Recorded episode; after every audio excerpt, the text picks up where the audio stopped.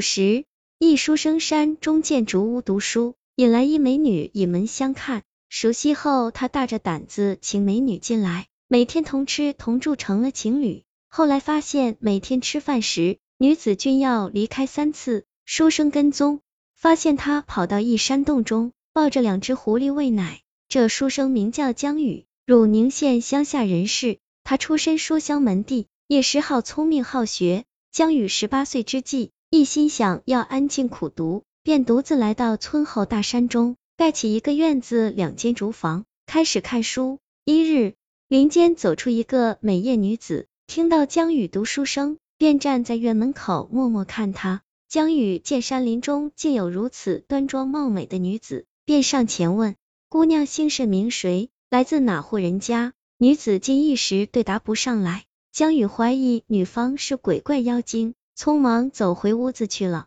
未料第二日，女子又已在院门看江宇读书。这时江宇颇有心慌，又不好意思赶女子离开，只能让她继续看。一来二往，江宇每天都见女子浓妆艳抹前来，心里已有对女子有几分欢喜，但自己担心女子是妖精，没有请对方进屋。那女子似乎看出江宇的顾虑。娇滴滴的道：“小女子每日都来暗送秋波，无奈公子却疑神疑鬼。罢了罢了。”说完，面带悲伤，欲要离去。江宇慌忙追出来，问道：“娘子，真不是妖怪？”女子撅嘴道：“奴家是个女人，你看哪儿像妖怪了？公子你多虑了。”于是江宇开心的请女子进屋，端上茶水，一问得知她的名字叫魏香。聊到天黑。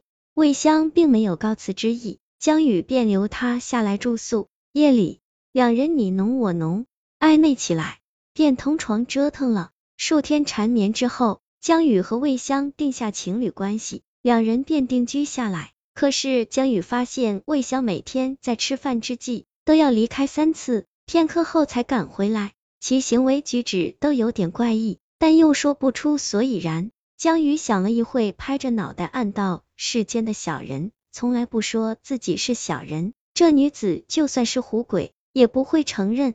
心有余悸之下，江宇便偷偷跟踪魏香出门，想看她到底去干什么。魏香一路往深山处疾步而走，绕过树林山溪，钻进一个山洞。江宇没有多想，紧跟进去，一看大吃一惊，原来魏香正抱着两只小狐狸在喂乳，而她的屁股后则露出了一条狐狸尾巴。江宇这时才知道魏香是狐女，十分生气，站出来怒气冲冲说道：“你是狐狸，为什么骗我，害我失了童子身？”不等魏香说话，江宇掉头就回去了。夜里，魏香前来敲门赔罪，称自己并非有意要骗江宇，只是因为看到他读书认真的样子，便爱上了他，所以才说了谎。江宇听完有所感动。心中也是放不下对魏香的感情，但是自己又不能接受那两只小狐狸，为此提出要带他回县上居住，并且以后不准再和小狐狸见面。魏香哭诉着说：“再过半月，我那狐儿狐女就不用再喂乳了，到时我便随你而去。”江宇想了一会儿，便答应了魏香的要求，决定再在山林住多半月。不久。江宇便带着魏香回到县上家中居住，断绝了他与狐儿狐女的联系。可他和虎女魏香一直没有生下子女，两人虽然恩爱，但始终有点孤独。转眼过了数年，江宇去参加科举，未料却失意落地。回家后，自己开始颓废起来，不想再看书写字。妻子魏香劝了他几回，江宇还是听不进去。一日。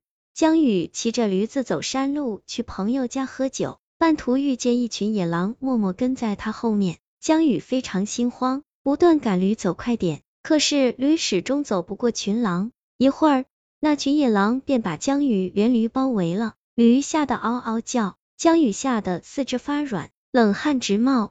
就在危难关头，树林里突然冲出两只白狐，迅速异常之快，疾跑起来几乎只看到影子。两只白狐勇敢的与群狼厮杀起来，那狼群看起来虽猛，但奇怪的是，并非两只狐狸的对手。缠斗十几回合，多头野狼被抓伤咬伤，最终只能放弃到嘴猎物，夹着尾巴离去。江宇见是两只白狐救了自己，慌忙要下跪答谢，未料白狐却瞬间变成两个水灵可爱的童男童女，扶住了江宇。两孩童还热情对江宇喊道：“伯伯，可曾认得我们兄妹？”江宇疑惑，表示从未见过这俩孩子，便问两个小孩从何处来。童子道：“我与妹妹从山中来，想要去找母亲。”江宇又问他们母亲叫什么名字。童子说叫魏香，原来这两个孩童正是当日洞里的狐狸所化，因在山中不见狐母归来，便出来寻人。江宇见两个小狐仙救了自己，觉得狐亦并非全是坏的，亦有好的狐狸。之前自己劝妻子舍弃他们，如今觉得感到十分愧疚，于是便把孩童带回家与魏香相认，四人之后变成了一家人，一起和和睦睦的过着。美满快乐的小日子。这个故事叫《狐妻魏香》，来源于净月斋民间故事，作者唐有时包容之心是世间一种伟大的品德。江宇和狐仙未香相爱，但此时未香已经是有两个狐狸孩子的母亲。这样的女人在那个年代是配不上她秀才的。魏香也是采用不光明的手段，通过欺骗让二人在一起。如果江宇一怒离开，这狐仙也没有什么好怨恨的，但江宇选择了包容，还让他将狐喂养到可以独自生存才离去，种下善因得到善果。后来山中遇狼，江宇能获救也是他的福报啊。